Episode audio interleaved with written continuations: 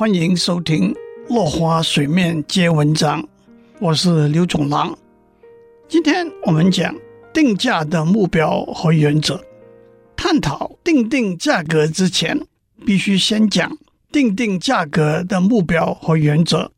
第一，为了赚钱，赚钱分成细水长流型和一触可及型。以印表机和补充的碳粉为例，如果印表机价格定得比较低，会吸引比较多顾客，他们接下来也将持续购买补充碳粉。长远来说，赚的钱会比较多。如果印表机的价格定得比较高，短期间赚的钱比较多，但顾客群就比较小。补充碳粉的收入也会比较少。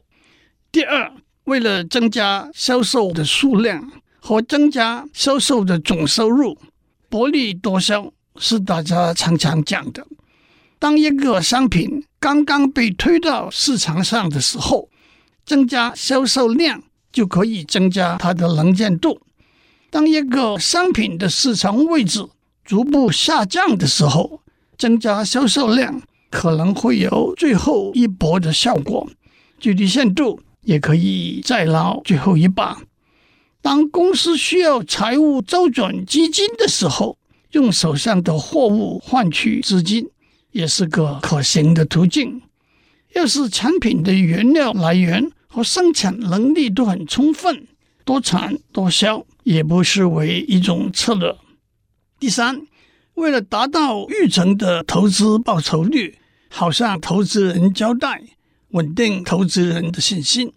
第四，用价格塑造产品或者企业的形象。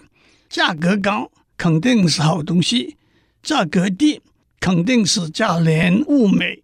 路易威登的产品就是那么贵，那么好。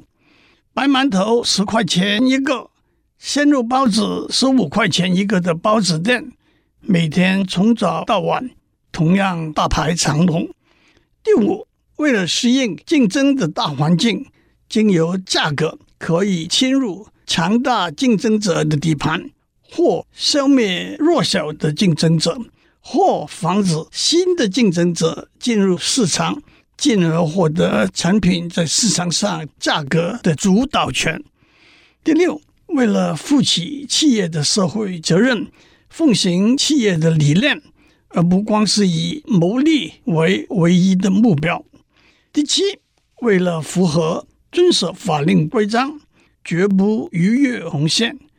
在今天庞大而复杂、跨越国际的全球经济体系里头，每个国家和地区对商品价格的定定都有严谨的法令规范，以保护当地的企业和消费者的权益。比如说，垄断就是违法的。当某个企业供应的产品独占市场的时候，虽然供应者在自由经济市场上可以任意设定价格，以获得巨大的利润，但是在共同生活的社会里头，为了共同利益的考虑，政府有公权力制裁不合理的价格提升。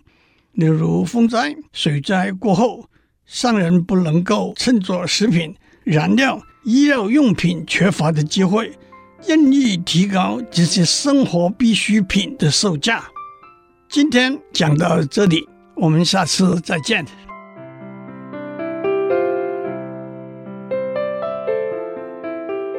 以上内容由台达电子文教基金会赞助播出。